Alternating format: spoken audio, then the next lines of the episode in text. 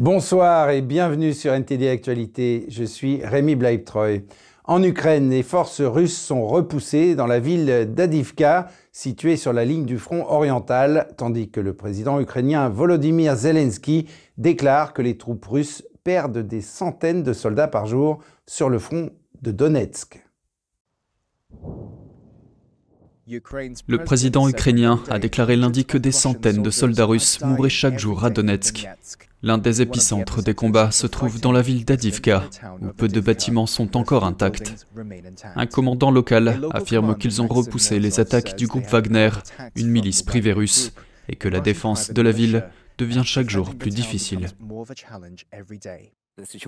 La situation est extrêmement difficile, vous pouvez l'entendre par vous-même. Il y a des combats et des combats constants. Nous avons des combats rapprochés, des duels de mitrailleuses ainsi que des duels d'artillerie. Nos positions sont constamment bombardées, mais la ville est également sous le feu. Malgré notre défense héroïque, l'ennemi a un avantage certain en nombre en termes de soldats et d'artillerie. Pour les civils qui restent à Adivka, la vie est difficile. Des explosions au loin et le tic-tac d'une horloge sont des sons qui accompagnent Valentina, 71 ans, chaque jour dans son abri souterrain. Elle raconte l'horreur de vivre sous des bombardements constants, sous le hurlement et le bourdonnement terrifiant des obus. Dans la ville voisine de Bakhmut, où les combats ont également été violents. La police a continué à évacuer les résidents alors que les bombardements ont coupé l'électricité et le chauffage. Dans le sud, l'Ukraine accuse les soldats russes de piller des maisons vides à Kherson en se déguisant en civils, tout en renforçant leur position en vue d'éventuels combats de rue avec les Ukrainiens. Ces allégations n'ont pas pu être vérifiées de manière indépendante. Lundi, Kiev a déclaré avoir pris le contrôle de participation dans cinq entreprises stratégiques en invoquant les lois martiales afin de soutenir son effort de guerre. Parmi ces entreprises figure un grand constructeur de moteurs, des entreprises du secteur de l'énergie, des fabricants de véhicules et des pièces pour réseaux électriques. Certains étaient contrôlés par des oligarques, dont le président ukrainien cherche depuis longtemps à limiter le pouvoir politique. Et le sort de certains maires ukrainiens dans les régions occupées par la Russie est incertain. Un groupe de dirigeants locaux de toute l'Ukraine affirme que la Russie a enlevé ou arrêté plus de 50 responsables locaux et que 10 d'entre eux sont toujours en captivité. Selon les experts, il s'agit d'une technique typiquement soviétique pour faire pression sur les dirigeants locaux afin qu'ils collaborent. Ivan Fedorov est le maire élu de la ville de Melitopol dans le sud-est de l'Ukraine. Il a déclaré que peu de temps après l'occupation de sa ville par la Russie, en mars de cette année, des soldats ont défoncé la porte de son bureau. Dix soldats russes ou plus sont venus dans ma chambre, dans mon bureau, et m'ont posé quelques questions. Ils m'ont demandé, c'est vous, Ivan Fedorov? J'ai répondu, oui, c'est moi. Les soldats russes lui ont mis un sac sur la tête, l'ont embarqué dans une voiture et l'ont conduit dans la ville pendant des heures en menaçant de le tuer. Ils ont dit qu'ils avaient une décision du procureur de la République de Donbass et qu'ils avaient des informations selon lesquelles j'avais un accord financier avec ce parti radical ukrainien du secteur droit et que c'est pour cela qu'ils voulaient me kidnapper, me retenir et m'amener en prison dans le Donbass. reason to Donbass. Des centaines d'habitants de Melitopol sont alors descendus dans la rue pour demander sa libération. Après six jours de détention et une intervention du président Volodymyr Zelensky, il a été échangé contre neuf prisonniers de guerre russes et expulsé de la ville occupée. L'Association des villes ukrainiennes, un groupe de dirigeants locaux de toute l'Ukraine, a déclaré que plus de 50 fonctionnaires ont été enlevés au cours de la guerre, dont 34 maires, et qu'au moins 10 sont toujours en captivité. J'ai été le premier maire à être enlevé. Mais il y a maintenant plus de 50 maires enlevés jusqu'à présent. Et bien sûr, des centaines de nos citoyens ont été kidnappés, détenus, torturés, tués. Et c'est pourquoi c'est une situation plutôt difficile. Après le retrait des forces russes d'un village près de Kiev, le corps de la mère du village a été retrouvé dans une fosse commune à côté de ceux de son mari et de son fils. Lorsque son corps a été déterré, on a retrouvé ses mains attachées dans le dos. Les habitants ont déclaré que la mère avait refusé de coopérer avec les Russes. Selon les historiens, lorsque les forces d'invasion ne parviennent pas à soumettre la population, elles font pression sur les dirigeants locaux pour qu'ils collaborent. Décapiter les dirigeants locaux et toute forme d'opposition civile potentielle est une technique absolument standard lorsque la Russie occupe de nouveaux territoires. Là encore, c'est quelque chose que nous avons vu se reproduire dans toute l'Europe de l'Est lorsque les forces soviétiques ont avancé à la fin de la Seconde Guerre mondiale et maintenant cela se produit à nouveau en Ukraine. Et au Danemark, les habitants d'une île idyllique de la mer Baltique ressentent la guerre entre la Russie et l'Ukraine se rapprocher après les fuites de gaz sur les pipelines Nord Stream. L'île est le point le plus à l'est du Danemark et revêt une importance stratégique non seulement pour le pays, mais aussi pour l'OTAN. Bornholm est une île danoise de la mer Baltique qui compte environ 40 000 habitants. Elle occupe une position stratégique importante entre la capitale danoise Copenhague et la ville russe de Kaliningrad. Lorsque les gazoducs Nord Stream se sont rompus près de l'île en septembre, les habitants ont senti que la guerre en Ukraine se rapprochait encore plus. Après l'entrée de la Russie en Ukraine, l'attaque de l'Ukraine, nous aussi, ici à Bornholm, nous sommes devenus plus conscients que les choses ont changé et comme vous le savez peut-être, Bornholm est situé au milieu de la mer Baltique à l'entrée en gros. Et nous sommes un tire-bouchon qui entre dans la mer Baltique et donc nous avons une importance stratégique, non seulement pour le Danemark, mais aussi pour l'OTAN. Donc oui, les choses ont bien changé. La Home Guard est une branche volontaire de l'armée danoise. Depuis la guerre en Ukraine, le nombre de volontaires de la garde a augmenté. La formation s'est recentrée presque exclusivement sur les exercices militaires. Nous sommes implantés dans une zone recouverte d'eau, nous sommes donc dans une position vulnérable et nous le savons. L'armée danoise a placé deux avions de chasse F-16 sur l'île cette année et l'activité navale a augmenté dans la région.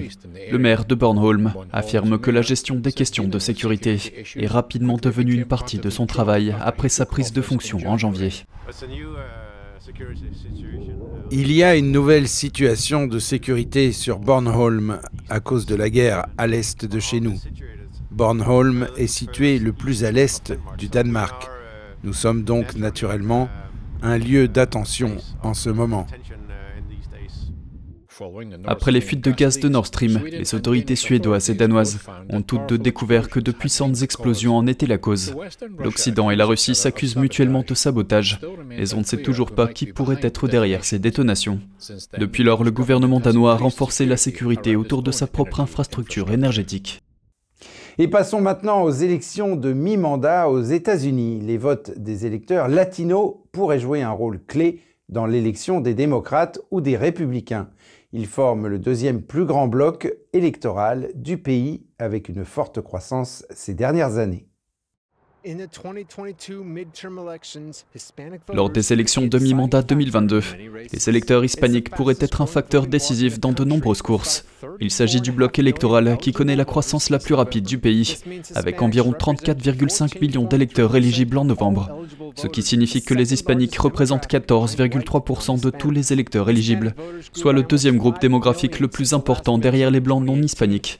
Les électeurs hispaniques ont augmenté de près de 5 millions depuis les dernières élections demi-mandat en 2018, ce qui représente 16% de l'augmentation de la population électorale. Le vote latino est particulièrement important dans trois États clés, la Floride, le Texas et l'Arizona. Les hispaniques représentent près d'un tiers de tous les électeurs éligibles au Texas, un quart des électeurs éligibles en Arizona et un cinquième en Floride.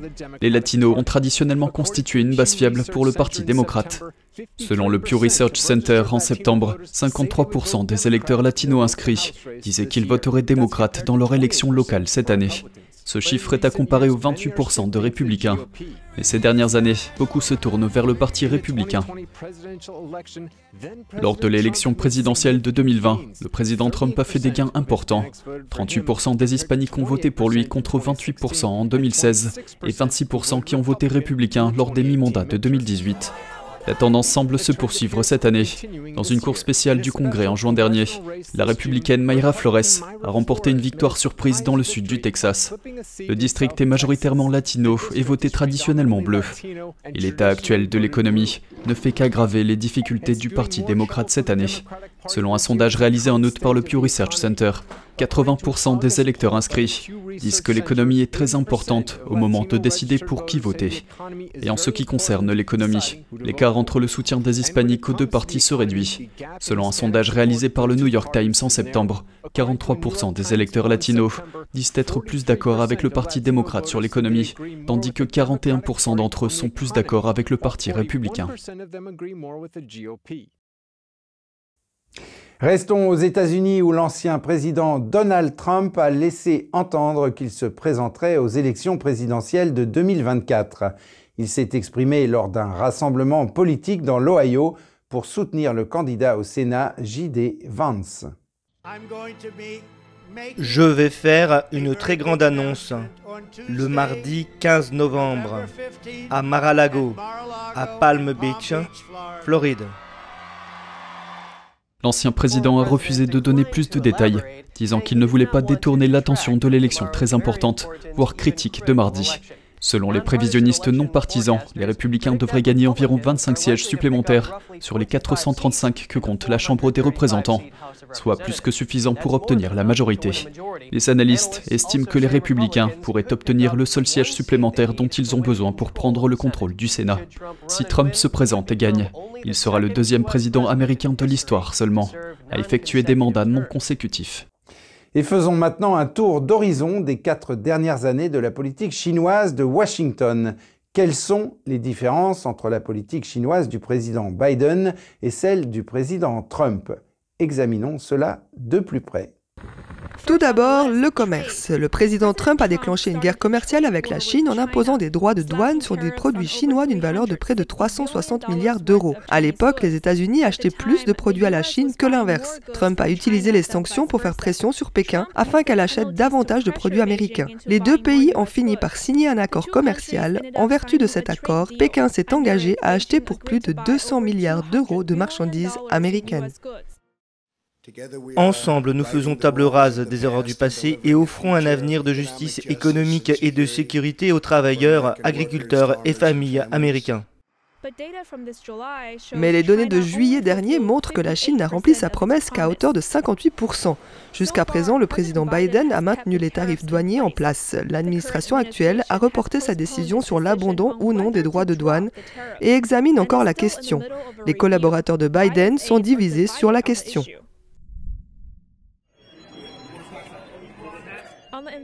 Sur le front de l'investissement, Trump a interdit aux entreprises et aux citoyens américains d'investir dans des entreprises liées à l'armée chinoise. Selon son décret, ces entreprises lèvent des capitaux en vendant des titres à des investisseurs américains. Mais en réalité, ces transactions soutiennent le développement militaire de la Chine. Biden a modifié cet ordre exécutif et a maintenu les dispositions clés en 2021. Sur le front technologique, l'administration Trump a redoublé d'efforts pour chasser les entreprises chinoises du réseau américain. Plus précisément, elle a visé le géant chinois de la technologie Huawei. Huawei est le plus grand fabricant d'équipements de télécommunications au monde. Mais l'administration Trump a déclaré que Huawei est une menace à la sécurité nationale.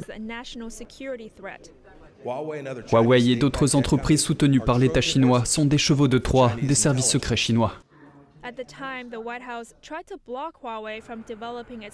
À l'époque, la Maison-Blanche a tenté d'empêcher Huawei de développer son réseau 5G dans le monde entier. Les États-Unis ont également interdit à Huawei d'obtenir des technologies et des puces américaines en l'ajoutant à une liste noire. De plus, Washington a pris pour cible des applications appartenant à des Chinois comme TikTok et WeChat. Trump a tenté d'interdire complètement ces deux applications. En outre, l'administration a également tenté de mettre en place un réseau propre en incitant les pays à chasser Huawei et les entreprises chinoises de leur réseau de télécommunications, de leurs magasins d'applications, de leur cloud et de leurs câbles sous-marins. Après avoir pris le pouvoir, Biden a abandonné l'interdiction de WeChat et de TikTok.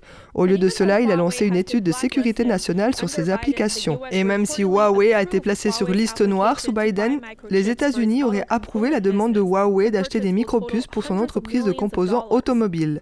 L'achat s'élèvera à des centaines de millions de dollars. C'est ce qu'indique un rapport de Reuters. Un mois plus tard, la directrice financière de Huawei, Meng Wanzhou, a été autorisée à rentrer en Chine après avoir conclu un accord avec les procureurs américains à New York. Le Canada l'avait arrêté à la demande de Washington en 2018.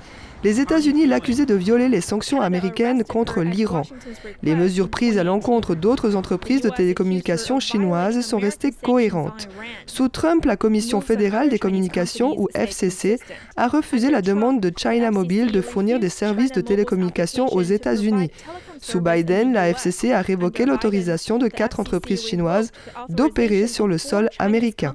Sur le plan diplomatique, l'administration Trump a ordonné à la Chine de fermer son consulat à Houston. L'administration a accusé le consulat d'être une plaque tournante de l'espionnage. L'administration a également imposé des restrictions de visa à certains individus chinois, ceux engagés dans des opérations d'influence à l'étranger. De même, elle a exigé que cinq entreprises médiatiques chinoises gérées par l'État s'enregistrent en tant que mission étrangère et a imposé des restrictions de visa plus strictes à leurs employés chinois. Sous le mandat de Biden, les deux pays ont assoupli les restrictions en matière de visa pour les journalistes.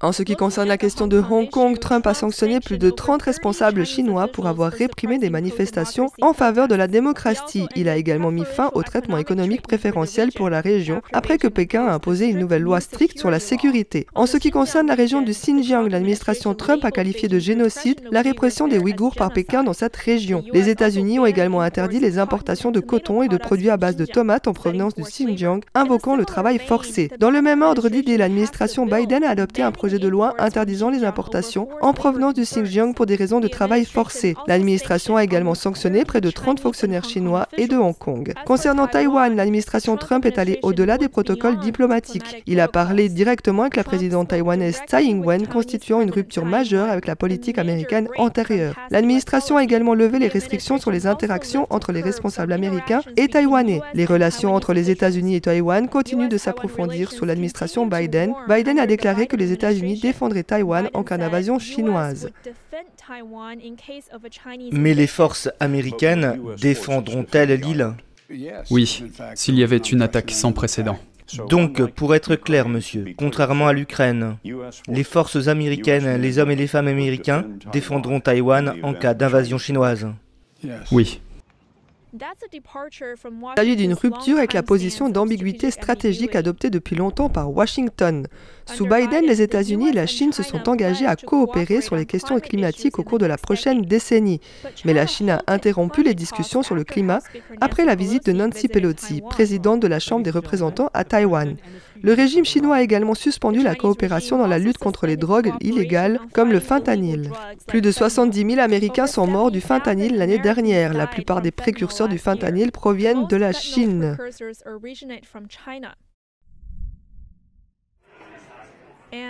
Et un coup dur pour les entreprises chinoises cotées sur les marchés boursiers américains. Sous Trump, les États-Unis ont adopté une loi qui exclurait les entreprises chinoises du marché boursier américain si elles n'ouvraient pas leur compte aux régulateurs américains trois années de suite. Les négociations se sont poursuivies sous Biden. Les deux parties ont conclu un accord en août permettant aux entreprises chinoises de partager davantage d'informations avec les régulateurs américains. Concernant les semi-conducteurs, l'administration Biden a imposé de nouvelles restrictions pour la Chine, interdisant aux entreprises de vendre des micropuces avancées et des équipements de fabrication de puces à la Chine sans licence. Washington a également adopté un projet de loi. La proposition est adoptée. Elle prévoit plus de 50 milliards de dollars de subventions pour stimuler l'industrie nationale des semi-conducteurs. Et ce n'est pas tout. L'administration a mis plus de 600 entreprises chinoises sur une liste noire. Les raisons varient, allant de l'aide à l'armée chinoise à l'implication dans des violations des droits de l'homme. Juliette Song, NTD News. Et le milliardaire George Soros est en tête du classement des donateurs politiques cette année.